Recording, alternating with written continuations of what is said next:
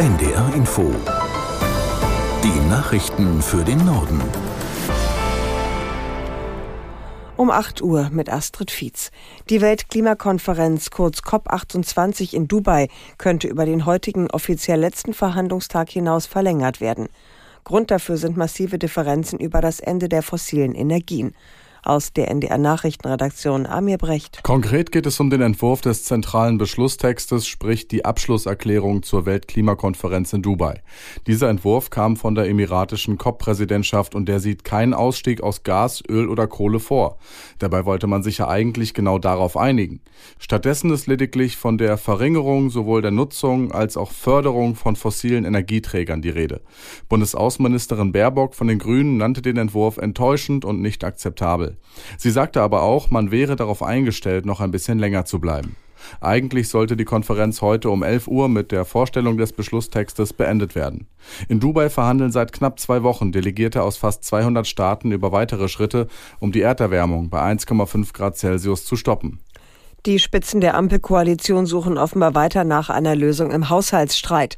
Nach Angaben aus Koalitionskreisen wurden die Gespräche von Bundeskanzler Scholz, Finanzminister Lindner und Vizekanzler Habeck am späten Abend erneut vertagt. Aus der NDR Nachrichtenredaktion Veronika Streuer. Schon am Sonntag hatte die Dreierrunde keine Einigung erzielen können. Vor den Gesprächen gestern hatten sich sowohl Scholz als auch Lindner aber optimistisch gezeigt. Von Fortschritten war da die Rede. Hintergrund der Krise ist ein Urteil des Bundesverfassungsgerichts, durch das eine Lücke im Haushalt von 17 Milliarden Euro entstanden ist. Wirtschaftsvertreter haben die Ampelspitzen aufgefordert, sich schnell zu einigen. Arbeitgeberpräsident Dulger meint, es sei keine Haushalts-, sondern eine Entscheidungskrise mit mangelnder Kompromissbereitschaft. Aus seiner Sicht müssten Einsparungen von 17 Milliarden Euro bei einem Bundeshaushalt von rund 470 Milliarden Euro lösbar sein. Der Entwurf für das neue Grundsatzprogramm der CDU stößt auf Kritik. Unter anderem werfen Islamverbände der Partei Ausgrenzung vor. Aus der NDR Nachrichtenredaktion Mareike Markosch. Muslime, die unsere Werte teilen, gehören zu Deutschland, heißt es in dem Programm. Das sei Fischen am rechten Rand, sagt der Zentralrat der Muslime. Und auch der Deutsche Islamrat kritisiert, solche Diskussionen seien ausgrenzend und führten zu Verwirrung.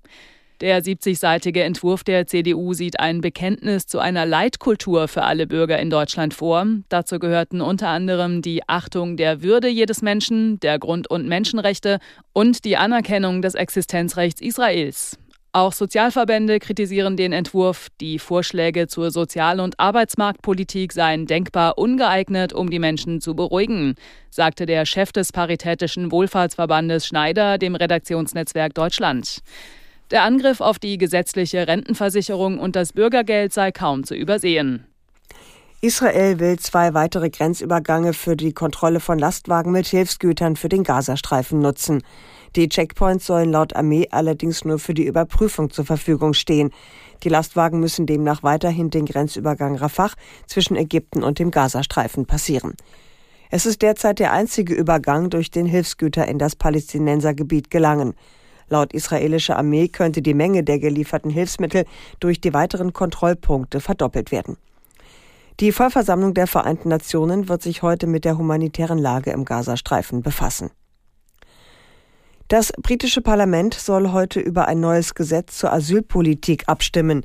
Für Premierminister Sunak könnte es dabei um seine politische Zukunft gehen. Aus London, Imke Köhler. Tatsächlich findet heute im Unterhaus erst die zweite Lesung statt. Aber wenn Sunak seinen Gesetzentwurf nicht durchbekommt, könnte das sein politisches Ende bedeuten. Mit dem Ruanda-Notfallgesetz hat die Regierung auf ein Urteil des Supreme Court reagiert. Die Richter hatten Ruanda nicht als sicheres Drittland eingestuft.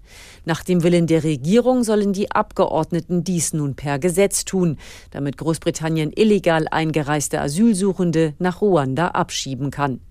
Dem rechten Flügel der konservativen Partei ist der Gesetzentwurf allerdings nicht strikt genug. Die Hardliner befürchten, dass durch Klagen vor britischen Gerichten und dem Europäischen Gerichtshof für Menschenrechte Abschiebungen weiterhin verhindert werden könnten. Das waren die Nachrichten.